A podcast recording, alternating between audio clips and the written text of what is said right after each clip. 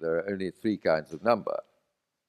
Uh, there are negative numbers, positive numbers, and zero.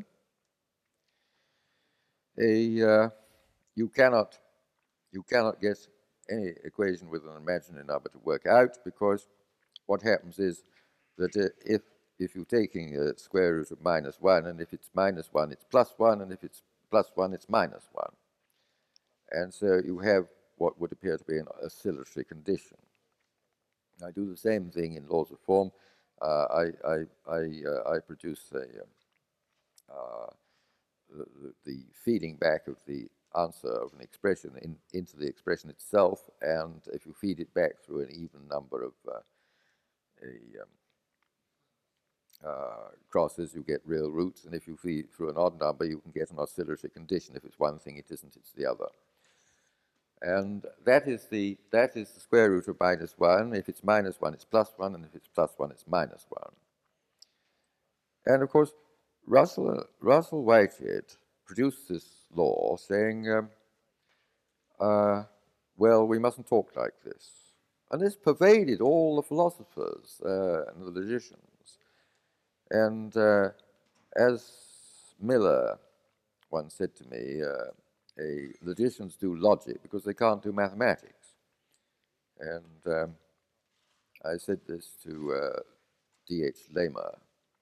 Uh, and he said, "Well, of course it's true, but uh, don't don't tell me I said so because I, some of my best friends are logicians, and uh, philosophers are philosophers because they can't do mathematics, and um, uh, because mathematics is concerned with certainty what you know. And the trouble with this thing, you see, is that um, it produces this, this contradiction. But we learned how to deal with it in mathematics. And so we don't mind it anymore. We used to feel very guilty. Well, they used to feel very guilty about it uh, 200 years ago. And um, it was only considered as a trick, uh, like masturbation, you know, you didn't tell anybody you did it you got results, but you didn't, uh, you, you, you, you, you kept quiet about how you got them, you see. And then it, then it became respectable. And so uh, I went to see Russell and um, uh, to explain that I didn't need his theory of types anymore, and I thought he might be quite cross about this. In fact, he was delighted. And uh, he said, I'm glad to have lived long enough to see this matter resolved because I was never happy with the theory of types. It was just a stopgap because we put it in because we didn't know how to do how to deal with these things and therefore we forbade anybody to talk about them.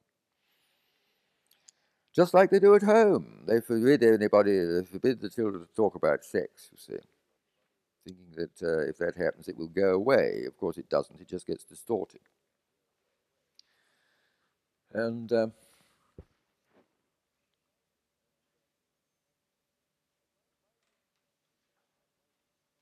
why is it we're talking about why Wittgenstein was wrong, aren't we? Yes. Uh, I keep losing the thread. I, um, I uh, you know, it, it's it's been a long set of sessions, and I'm beginning to lose my magic now. Um, I'm beginning to become quite ordinary. Uh, now, um, the world is everything that is the case. What Wittgenstein failed to realize, because Wittgenstein was a materialist, there's no doubt about that. Um, a, uh, he says towards the end, as you all know, um, the proper way to do philosophy is to make only scientific statements. And then when anybody made a statement which was unscientific, uh, simply to show where how he was wrong. But the what he meant was material scientific statements. The whole, the whole uh, idea of the book is a very beautiful book. Uh, it taught me a great deal. Death is not an experience in life. Death is not lived through. Now, this is something that is obvious, and yet surprising. But the whole, throughout the book, he is himself trying to answer a, quest- answer a question which is not a real question. Another thing Wittgenstein said if a question can be asked, it can be answered. And that is wonderful. Of course, it's obvious. But like everything is obvious, it's the last thing you think of. I mean, what I wrote in Laws of Form is perfectly obvious once it's been thought of, but it's the last thing, you know, I, I, I, three years of struggle to get there. A, the most obvious is the last thing you come to, the last thing you think of. To hide something, you hide it in the most obvious place, and everybody's looking in all recherche places. Uh, last thing is the most obvious place. And um, the whole assumption throughout the book that there is a material world out there, and that somehow our sentences, which are part of this so called material world, are somehow describing it and false if they describe what isn't there, and true if they describe what is there. And what is so interesting, you see, is that uh, he said the world is the sum total of facts, not of things. Now, you'll notice that in laws of form, I do the very opposite. I analyze what the meaning of a thing is.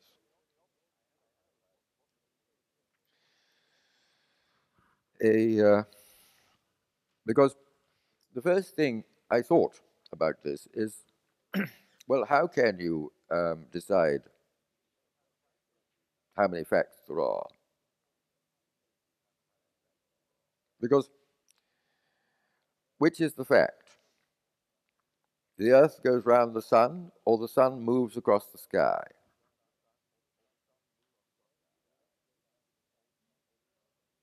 Two facts. Which, which is it? Which is it? Which is it?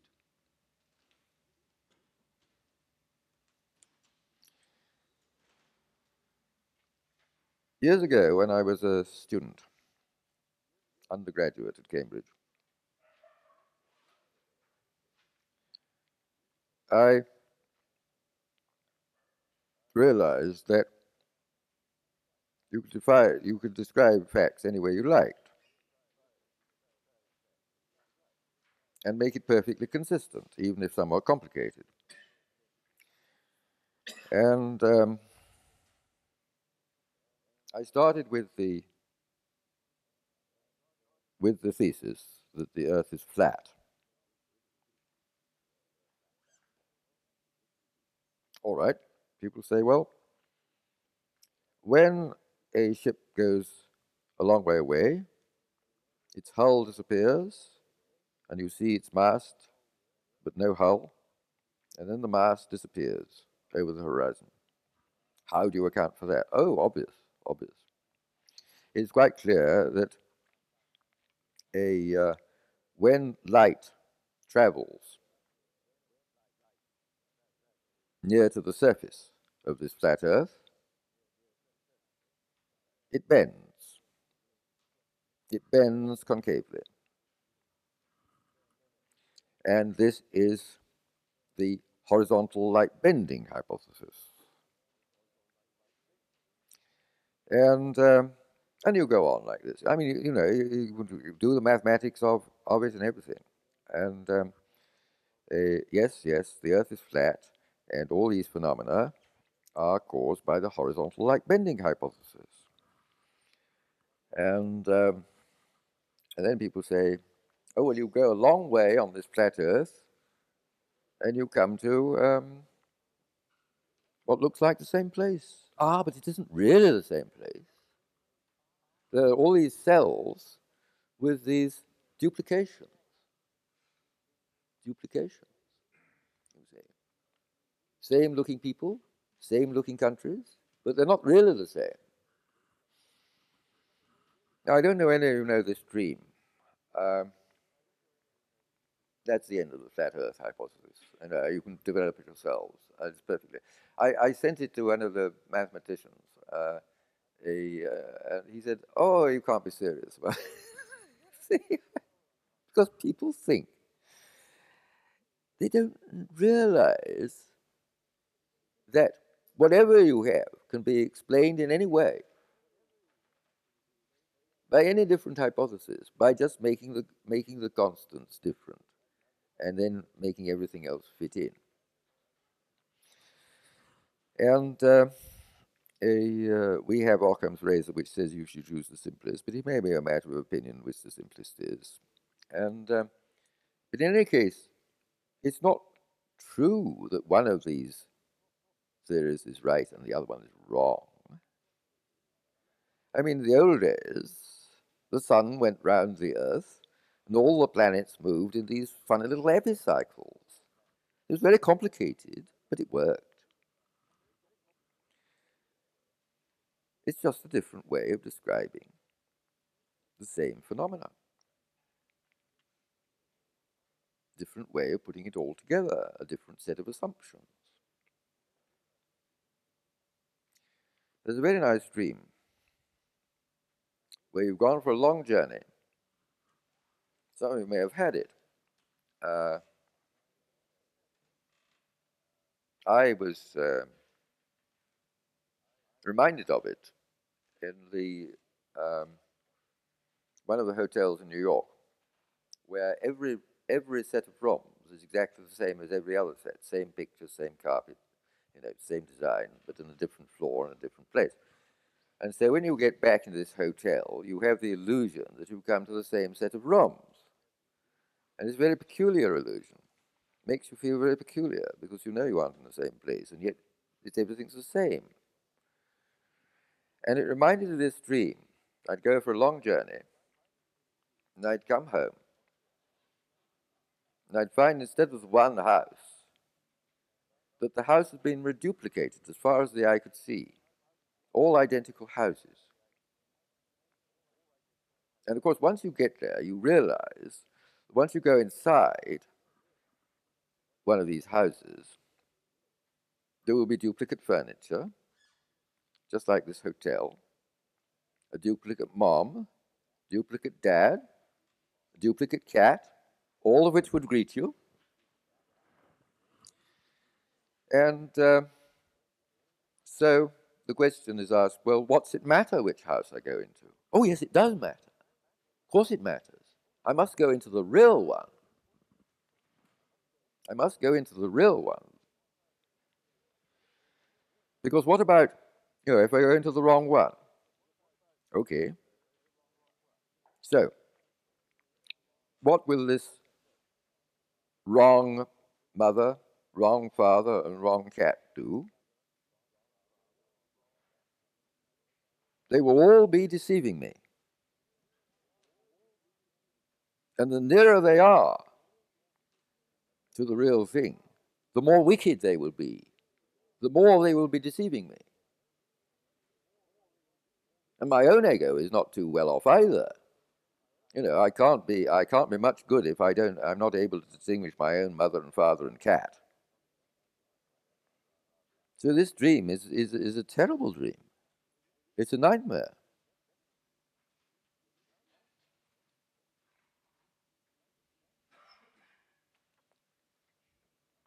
Anyway, the assumption is that there is something really out there. But as we've seen, if we take away the form of words, there is nothing left. Nothing left at all.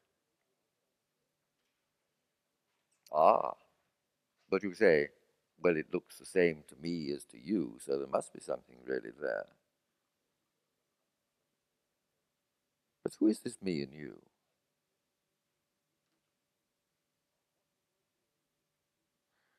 What does every being, is this the difference between a being and a, uh, an existence?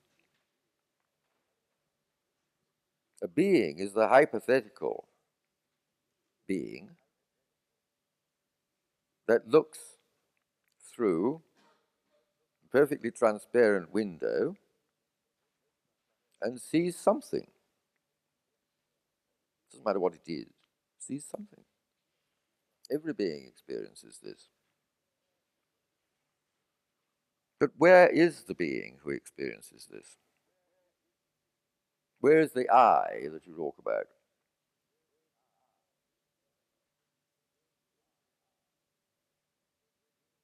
Helena, where do you experience me? Where? Yes.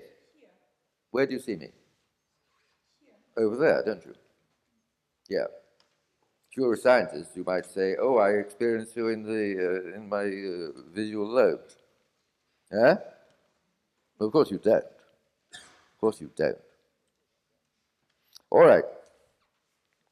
A, so that's where you see me.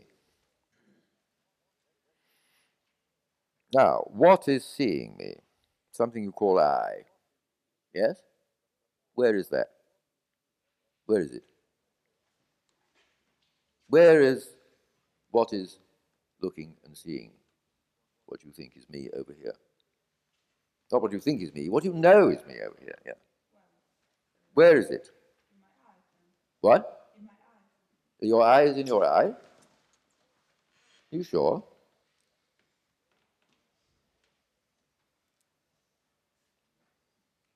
In your eye? In your eye? Where is this so called observer? Yeah, the eye. Oh, yes, you're confusing I with E Y E. Yeah, no, no. I mean I. Okay, what you call I. Every being experiences itself as I, even insects. I am looking through this perfectly transparent window and seeing you, it, this, that, the other. Now, where is this I when you say, I am looking at you? Where is it? Where? Where is the I that says, I am looking at you? I, you say, am looking at you. Where is I?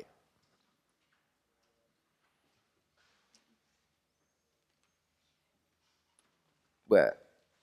Where do you think it is? I? Don't you think it's in you? Yeah, yeah, yeah, yeah, yeah. But where, where in you is it? In your knee. Okay? Is it in your knee? Not in your knee. Okay. In your hand? In your head. In your head? You sure? You know, your head is just a meatball. Your head is a meatball. Why do you think it's there? Whereabouts in your head is it? Exactly where in your head is it? In your teeth? That's part of your head. In your teeth? In your throat? In your nose? In your hair? Okay, what place in your head?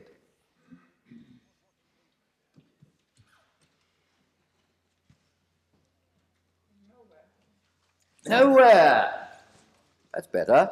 It cannot be located. It cannot be located. And I remember once when I was talking to a friend of mine, and he said, I don't think in my head, I think with the whole room. And a, I fly aeroplanes, and I used to fly in um, formation. You do aerobatics in formation. And sometimes, by mistake, my wingtip would touch the wingtip of a colleague in the plane next to me. And where do you think I felt the pain? It was very painful for an aeroplane to, to, to, to touch another in midair, as well as very dangerous. And pain, of course, is the image of damage. It is the fear of damage, pain. Okay, where do I feel the pain when my wingtip is touched? Where do I feel it? Anybody? What? In my wingtip. Yes, that's where I felt the pain. Yes. Yes. The eye is not located. My brother got rather depressed in Africa, decided to kill himself. And all he had was a bottle of aspirin. Now, anybody who contemplates killing him herself, I don't recommend aspirin. A, they're not very good for killing. You have to take an awful lot of them, and they make you very ill and sick and so on. However, it's the only thing he had, so he took them. And after a time, he found himself floating by the ceiling, looking down on his body below in the bed, connected by this long thread, the silver thread. And he looked down at his body and said, Poor body, it's too young to die. Went back in, recovered a uh, so the eye doesn't have to stay in the body doesn't have to stay in the body now why does it stay in the body because when the baby is born it doesn't feel combined, confined by its body at all what happens is Okay, it decides to go into the doorknob. And when it's gone out of its body, the body goes all lifeless. So the parents fetch the doctor, and the doctor sticks needles in, does awful things to the body, and the, eye comes back in to protect itself, protect its body, to protect its vehicle. We don't have to be stuck in these in this bag of skin. The first thing people learn when they learn magic is how to get out. Sometimes you get out by mistake. You know, you don't know, you suddenly find you got out. And um, sometimes you get out when you go to sleep. And I remember I was floating around by the chimney pots, and then suddenly there was a noise, and I rushed back into my body. And I suddenly realized I got to turn myself the right way around before I went in. and Rolly Laing said, Ah, yes, I have a patient who is convinced that he's wrong way round in his body. Wrong way round.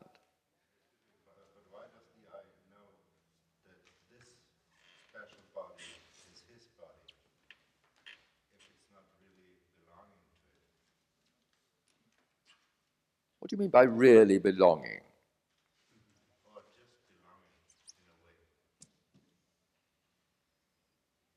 Well, it could have been in another body before, couldn't it?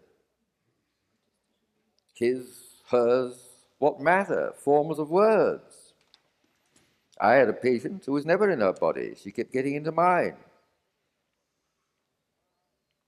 And I said, What am I going to do about this? Um, she used to come in every night, get in. I felt the whole difference, the whole new system of respiration, new heartbeat, everything else all different. Uh, it was very distressing. And um, another doctor said, Ah, yes. When my patients do that, I make them pay rent, I make them pay extra for wear and tear. So, uh, a uh, people say, okay, um, I once said to somebody, I find it inconceivable that I could have had uh, a more than one incarnation. And he said, Don't you find it e e inconceivable that you could have even one incarnation? How could that happen?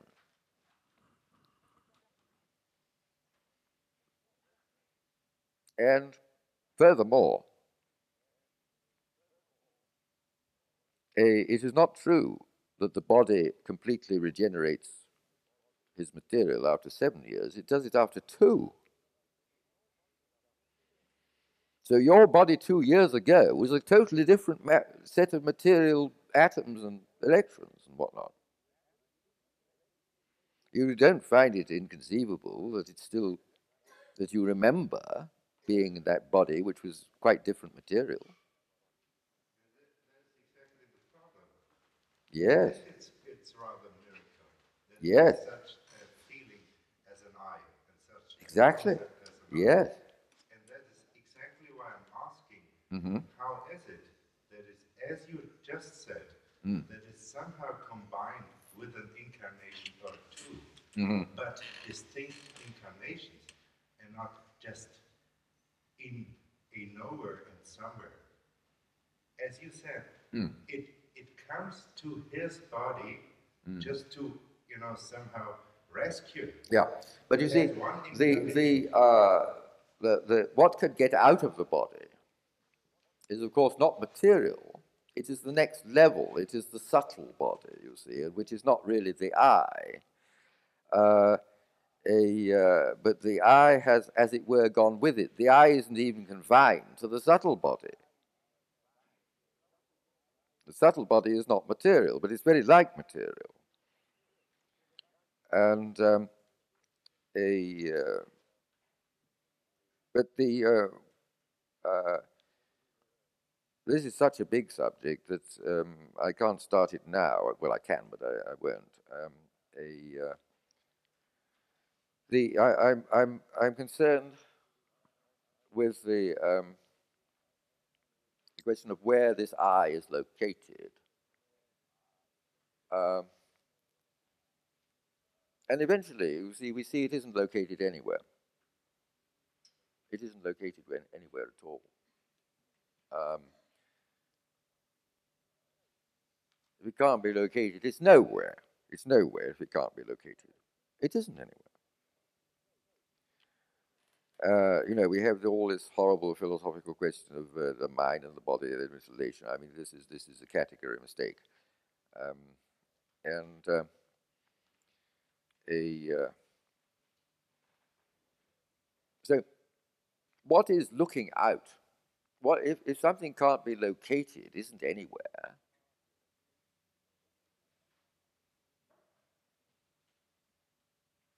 Can it be anything? What is this eye that looks out of this perfectly clear window?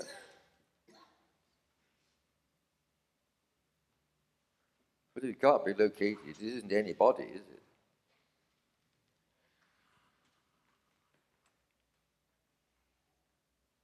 It is nothing, looking as it were out of a perfectly clear window and seeing something.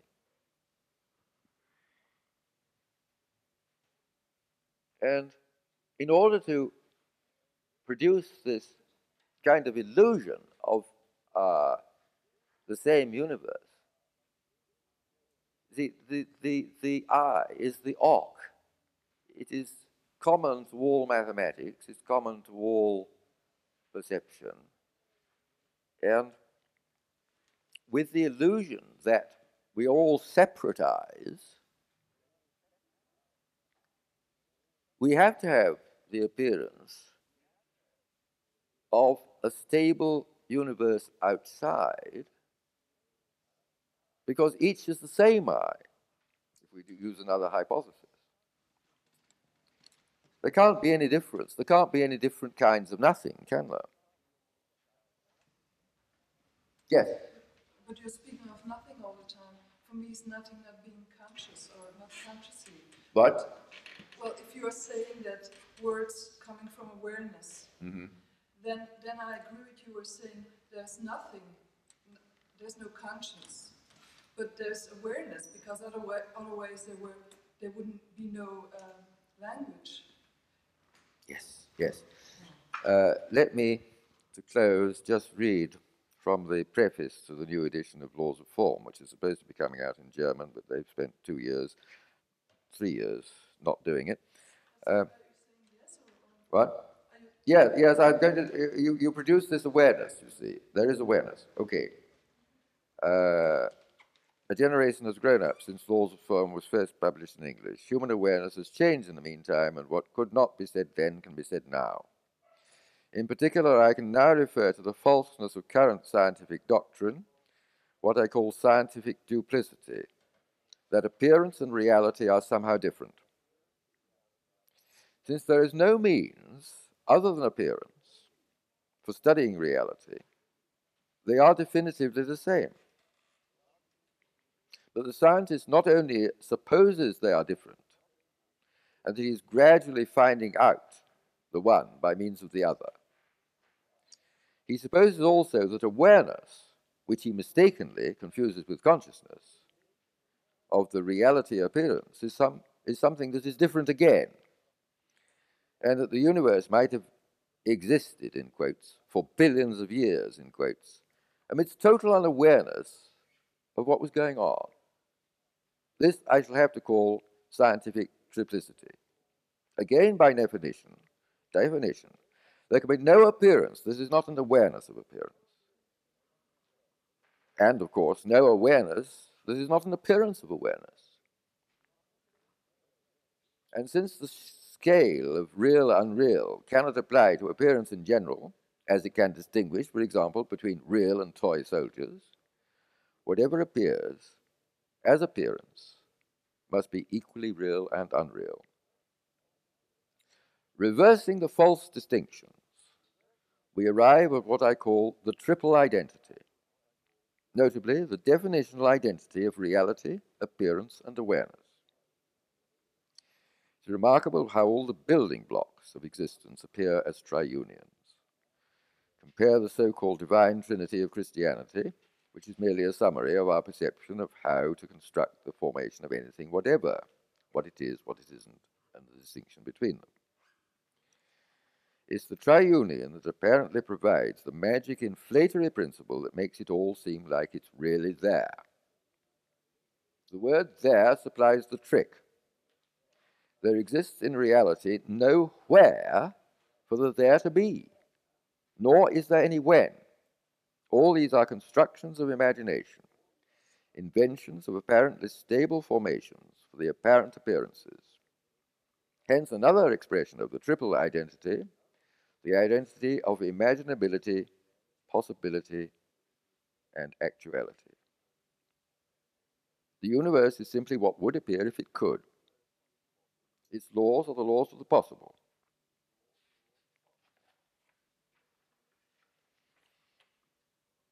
A thing is not possible unless it is imaginable. We can never confirm that it was possible unless it appears in actuality. And the process of this is called, was called by Sakyamuni uh, conditioned co-production.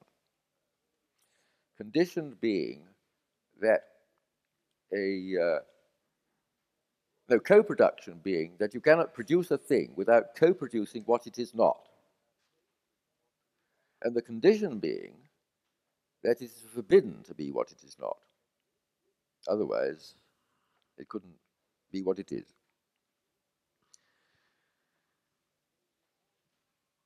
And so you get all these triplicities, all these triple identities. Now, the, the, uh, the original tri triple identity is the identity, the definitional identity of appearance, reality, and awareness. We must remember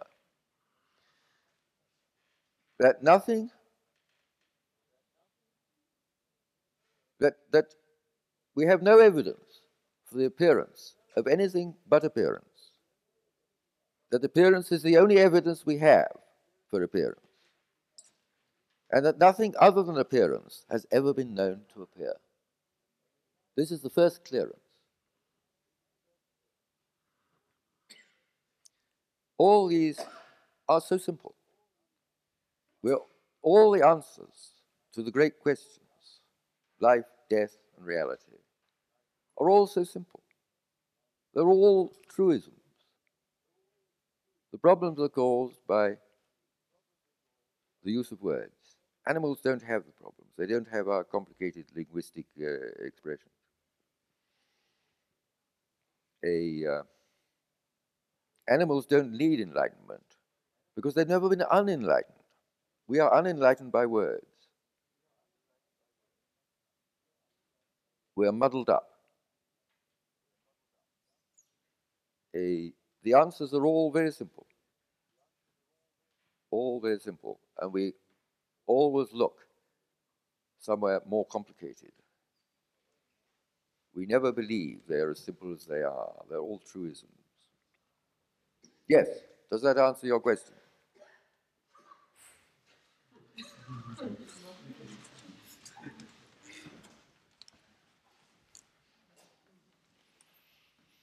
Any others?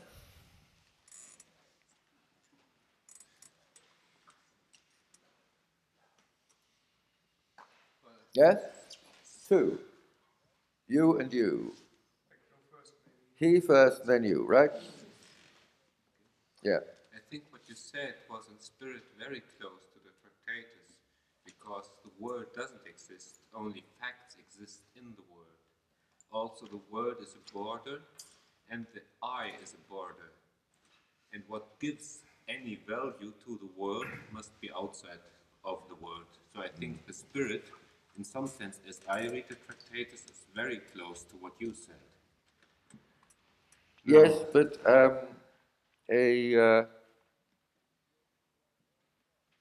Wittgenstein still was speaking from an unenlightened position. He still he still imagined that there was a reality out there. Um, yes, and you? Well, my question refers to more or less to the last seconds of the session we had in the early afternoon. Which was? Uh, when you explained uh, crossing and condensation, uh, you Yeah, I explained crossing. Uh, and condensation, yeah. and uh, you referred to the story of the two brothers Uh-huh. uh, to give us an idea what oop means. Uh, Oh, oh, sorry. yeah, yeah. I got nothing wrong. Um, I couldn't see the. the I, I, I see only a connection with uh, what you call condensation. Uh, when you said uh, the second statement by the second brother is somehow redundant because it's already contained in what the first So let me But- explain if you don't know what goes on in logic. Um, in logic, they produce a symbol for this and a symbol for that. And that means you can't simplify. I said you didn't need to produce that symbol, symbol, and that means that everything becomes much simpler. That's, that's the answer to that. It's uh, a, uh, the way I was doing it was picturesque. Uh, the mathematical way is that you only need one symbol um, Yeah, well- to, to, to refer to two states, right? Yeah, I, I only thought uh, the story of the two brothers refers only to the law of conden- to condensation, but not to crossing. Why Yeah. oop appears only in crossing. This is only a picturesque way of, uh, of, of, uh, of looking at it. The second brother doesn't need to speak. There doesn't need to be a second symbol, okay? Yeah. Yeah.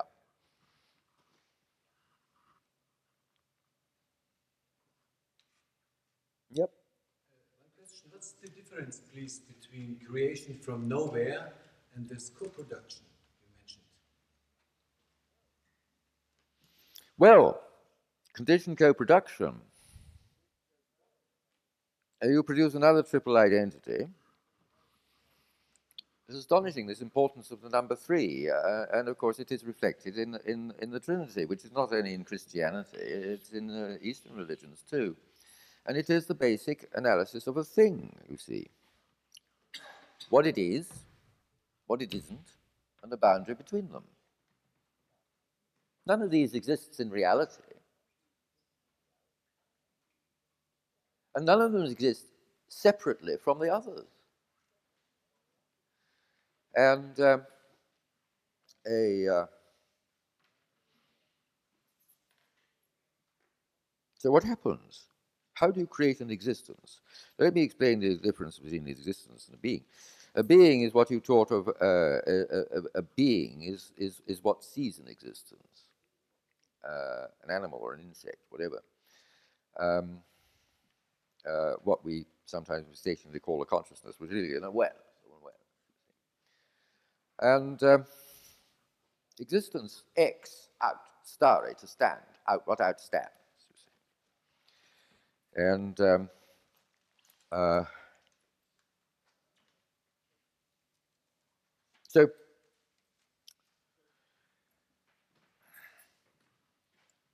none of these elements of a thing, and a thing, after all, what we have done, we've made a description of a thing. We've described a circle. This is the description of a thing. And remember, you see, the description of what the thing is is exactly the same as the description of what it isn't. Uh, this is the uh, uh, what people find so difficult. It's so obvious. Um, a what I what I did in laws of form was dealt with formality. A uh, in fact, uh, I would I I um, wrote laws of form uh, in the penthouse flat of a, of a millionaire um, whose children I was teaching uh, above his house, and um, he was the first to read the typescript. He was a very intelligent man. And uh, he said, uh, I made my money by realizing that a profit was identical with a loss. You made your book by realizing that what a thing isn't is the same as what it is.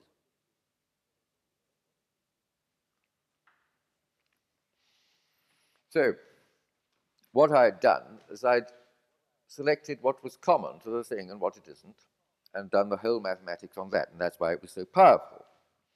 It didn't make any distinction between what a thing was and what it wasn't. So it, it got to the absolute nature, the form, the form of the whole structure. And I showed as far as it would go. You went into chapter 11, you, you now had quantum mechanics coming out of it in a primitive way. And as well as the first time, which didn't have any duration to its, um, uh, to its intervals, and uh, we are out here in the third time. You have to go another time which measures the first time, and then another time which measures the second time, and then it gives all this uh, tremendous uh, uh feeling of reality and stability to it all. But you can only measure time with time, and you can only measure space with space. There's nothing else to do it with. And, uh, but, okay, how do you create an apparent existence? By taking the elements of a triple identity apart. This gives rise to an apparent existence. Put them back together again, and the existence ceases. There never was anything there. There never could be. There never will be. But conditioned co production will operate, whether I am here to explain it or not, to produce an apparent universe, whether anyone is here to explain it or not. And um, Does that answer? Yeah.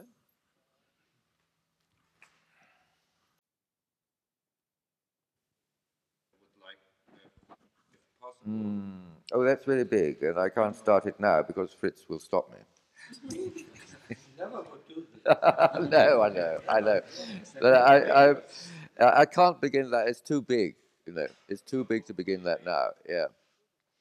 Uh, there's some beautiful things about time. Uh, a um, uh,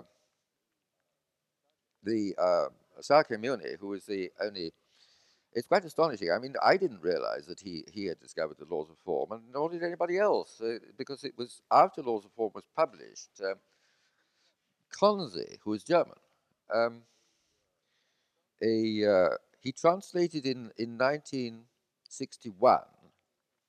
He translated uh, something from the Pali documents, which he called the Large Sutra on Perfect Wisdom, and um, but he only translated all the religious uh, nonsense. Uh, you know, the, the, the, the noble this, the eightfold that, the fifteenfold the other, and so on, without any of the conversations, uh, which only which only cover about uh, a seven pages in in, in seven seven hundred pages.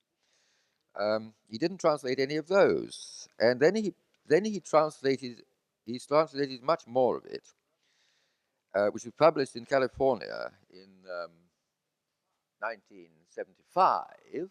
Laws of Form was first published in 1969, uh, in which he put these conversations, and I found them by magic, and I can't find them again uh, because you've got to wade through all this religious bunk, you know, all this religious nonsense, which even Sakyamuni said was was nonsense. He had to, you know, he had to, had to do this.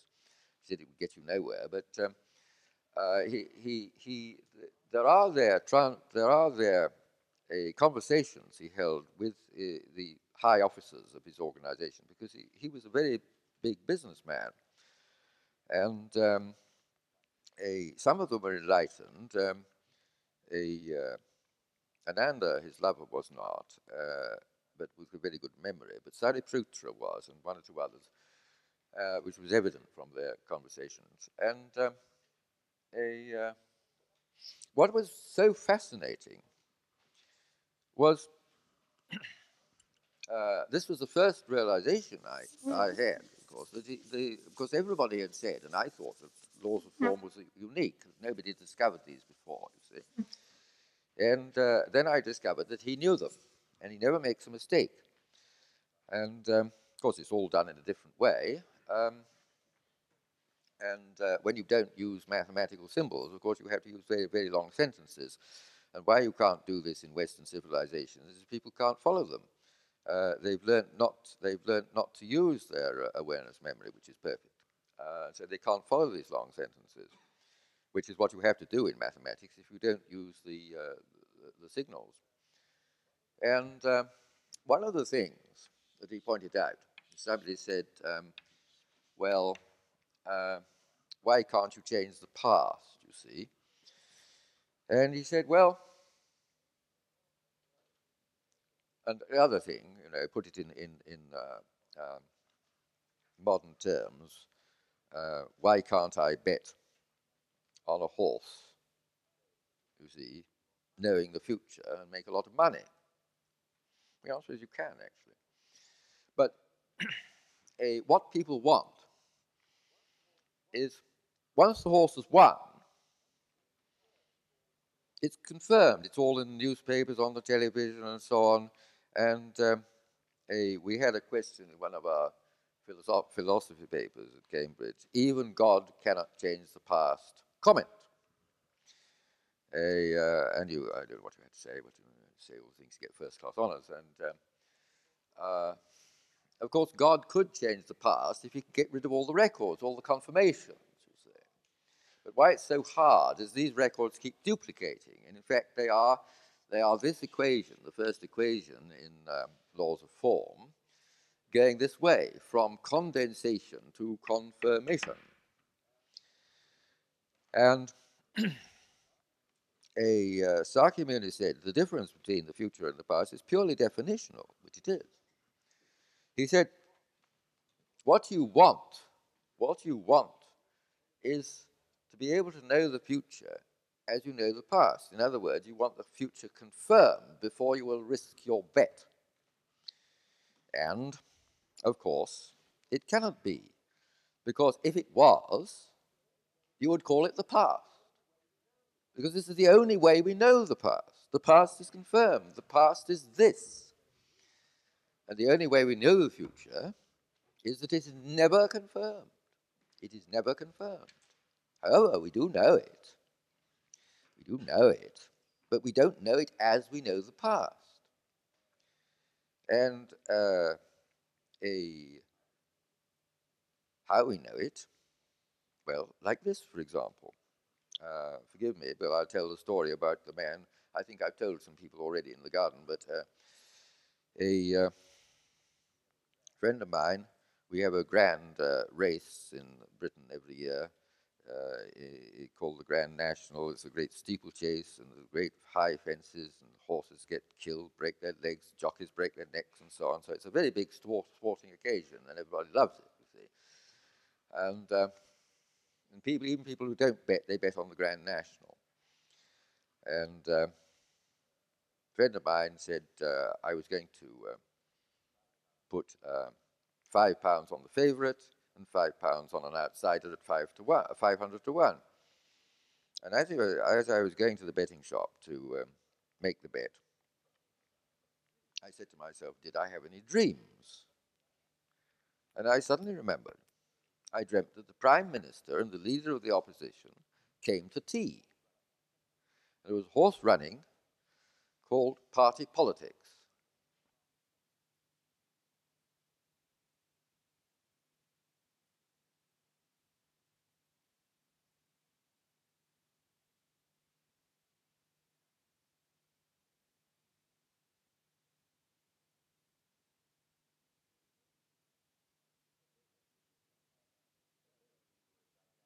Uh, Those of you who are psychiatrists will know, you know that you, you, you can go into any amount of detail about the symbolism and see what it means. I said, yes, the message was very exact indeed, because you were having a tea party and politics was what came to it. So it gave you the name of the horse. And uh, you put your money on it and you won. He did. Came in at 14 to 1. So he got 140 pounds. And uh, uh, then he had another dream in another race. And he thought, well, it can't happen again. And the horse, was, the dream of the horse was absolutely obvious which one it was, and it won again, but he hadn't any money on it. Because this time he, he, he wanted it confirmed. Of course, it never will be. You have to take you have to take that risk. You will you will you will you will know the future, but only a uh, in an in an unconfirmed state. And uh, you will never get it confirmed, and so you just have to you just have to decide whether you have properly interpreted the message, uh, because you will never get another message. You will get no confirmation of this. But of course, we know the future, but in a different way from which we know the past. And so, a um, uh, so concerned is our education with confirmation that we have just in, in, the way that uh, Western education is concerned with the conscious memory rather than the awareness memory uh, and uh, to the point of uh, absolute idiocy because we've all lost our awareness memory, except me, who I've re- refound it. Um, and uh, a, uh, the um, the same with we're concerned with only with what can be confirmed, and therefore we don't regard the reality of a knowledge of the future, and uh, which will always appear in dreams and symbolically and so on. Uh, but it is a totally different kind of reality. It, it, it, it cannot be confirmed, ever. And therefore, we're taught to ignore it. But uh, casinos know better. Um, because a, uh, casinos have to stay in business. And uh, casinos are always afraid of drunks and beginners. Because uh, they, they know, and I've seen it happen, that, that somebody who is totally drunk can come and he can win and win and win and win and win. And why does he have to be drunk to do it? Yeah? Yes, to get rid of all the shit he's been taught. He kills off all these nerve cells and gets to gets to something more fundamental, which is in touch with his knowledge of the future. Yeah, yeah, simple as that. And beginners the same. The beginners don't know what they're not supposed to not know. You see. And so you get what's called beginner's luck. We all know about it.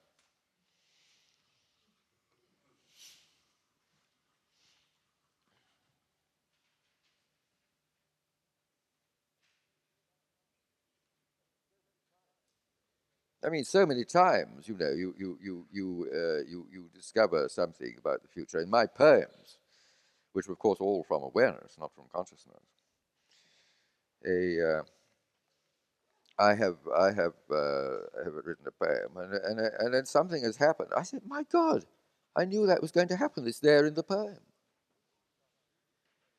Mostly, you can't use this. You can't use it.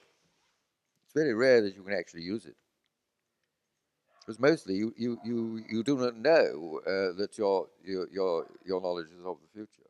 And it's nothing that can, you can do anything about. Just very occasionally it happens that you, you actually use it, as it were. I mean, we do in fact, in effect, use it all the time, but um, a, uh, I mean, it's, it's, it's, it's a bit illusory that we actually do anything, of course. You know, it's, it's, it, the witch is, um, the witch is uh, trying to convince herself that she exists, you see, by making her sons do something. But it, it, at another level, no, nothing is happening at all. Nothing is happening at all. This is all definitional. Take away the, the description, take away the form of words, and there isn't anything there. Mm-hmm. Uh, in book, only two can play this game. You have a very positive uh, image of the mother because you call the zero and the void the mother of everything. But now you have this very negative uh, image of the mother uh, only being this witch. How does it happen?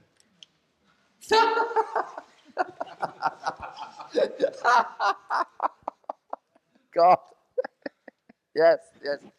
Yes, I'm glad you asked that. Um, Only Two is being published in German, and they asked me to write an introduction to it and um, a. Uh, it is uh, one, two, three, four, five pages. May I read it, Fritz? May I read it? Yeah, yeah. There's no coffee waiting. There's no what? No coffee waiting. Oh, good. Oh, I see. It was only the coffee that made you interrupt me. the people will leave Ah, yes. I heard them fidgeting. I was going to. I, anyway, but uh, you know, I mean, I, I, it was necessary to draw it to a close. I wrote only two in 1970, so it is dated somewhat. And some of the slang words in use among young people then are forgotten today. It's the last thing I ever wrote before I became enlightened. I became, I became enlightened at 1423 hours, Greenwich Mean Time, on 7th of September 1970 in Cambridge, England, in the front upstairs room of 2 the Terrace, St. Peter Street, under the shade of an impressive locust tree. I just finished the first draft of the book, and of course my enlightenment made me see it all in a new light, and I realized that what I thought was important was not. Being somewhat frugal by nature, I didn't wish to waste all the hard work I'd put into making the book, so I set about redrafting it, magicking it, or magicking, or it's a difficult word there, magicking, or uh, magicking it. That's a tongue twister. Magicking it all over to make it look not too silly. What I could not disguise was that it came from an unenlightened point of view. It suggested that all sorts of things like global overcrowding, overcrowding really mattered, that don't in fact matter at all, since, since the world is not made of anything, there isn't anything to make better or worse. You might then you might think then, since I was not enlightened when I wrote Laws of Form, why did I not consider that a bad book too? The answer is because the laws is the vehicle I constructed for my enlightenment and it can be and has been used by many others for theirs. In the laws, I had proved that if a distinction could be drawn, then the appearance of all this, in quotes, what we call a universe, in quotes, and I have a footnote, a very nice footnote. It is nice to know that the cosmos means the ornament. Nice, isn't it? The ornament. That is the meaning of the word, cosmetics, the science of the practice of orn- making myself, making themselves yourself ornamental. The cosmos means the ornament. Beautiful, isn't it? A uh, would inevitably follow. What I could not see was that, starting with nothing whatever, how anything could appear to come of it. Given nothing, I could not see how a first distinction could ever be drawn. The answer came to me as I reread, reread the place in Only Two, where I likened the ultimate reality to a kind of infinitely sensitive photographic film. I realized that the only thing, in inverted commas, i.e., non thing, that would be sensitive, sensitive enough to be influenced by a stimulus so weak that it didn't exist was nothing itself. That is, nothing is the only thing, inverted commas, that is so unstable that it can go off of its own accord. The only thing sensitive enough to be changed by nothing itself. So, if nothing could change nothing, we have inevitably the appearance of a first distinction, and the rest, including the ineluctable appearance of all this, inevitably follows. At, that time, I didn't know that Sakya Muni had come to the same realization. What I call expansion of reference, as in laws of form, he called conditioned co-production, and correctly maintained that it would operate to produce an apparent universe, whether a Tathagata, that is someone who does discover conditioned co-production, appeared to explain it or not. He said the teaching would eventually be forgotten, as it has been, but when this time came, another would appear and rediscover it. For years I was ashamed of Only Two because of his unenlightened view. But when Bohmeier had the vision to ask me if they might republish it in German, I reread it and was surprised to see how well written it actually is. It may not be entirely enlightened, but it does treat a difficult subject sensitively and simply. It is also very funny. So you see, while I was writing then, I placed great emphasis on the idea that all these things, like the mother and so on, were actually there, the gods and the whatnot and so on. Uh, and that it, it mattered. Uh, but it's still uh, it's still a nice book, but I don't place any of this emphasis on, on, on that sort of thing anymore. And you see, when you go from one, the point is that it's like uh, I say in only two uh, that um, when we speak of God and the devil, we're speaking of the same person, okay? Uh, or the same projection. In other words, it, it shows the polarization of our own uh, a uh, our own uh, relationship with this projected being into uh, in, into desire and disgust. Now, uh, as I as I said earlier, we have the point is that we have an infinite number of, of ways of describing the quote same thing unquote.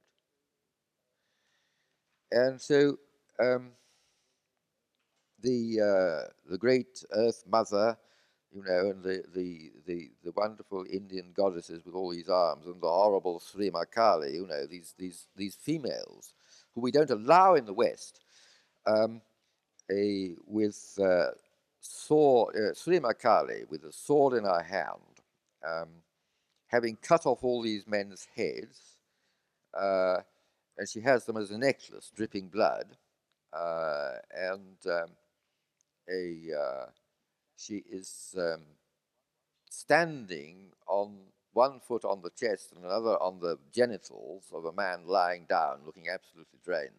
Um, uh, and she absolutely tri- triumphant with her tongue extended, uh, a look of ecstasy in her eyes, um, a, uh, and um, the complete uh, expression of the um of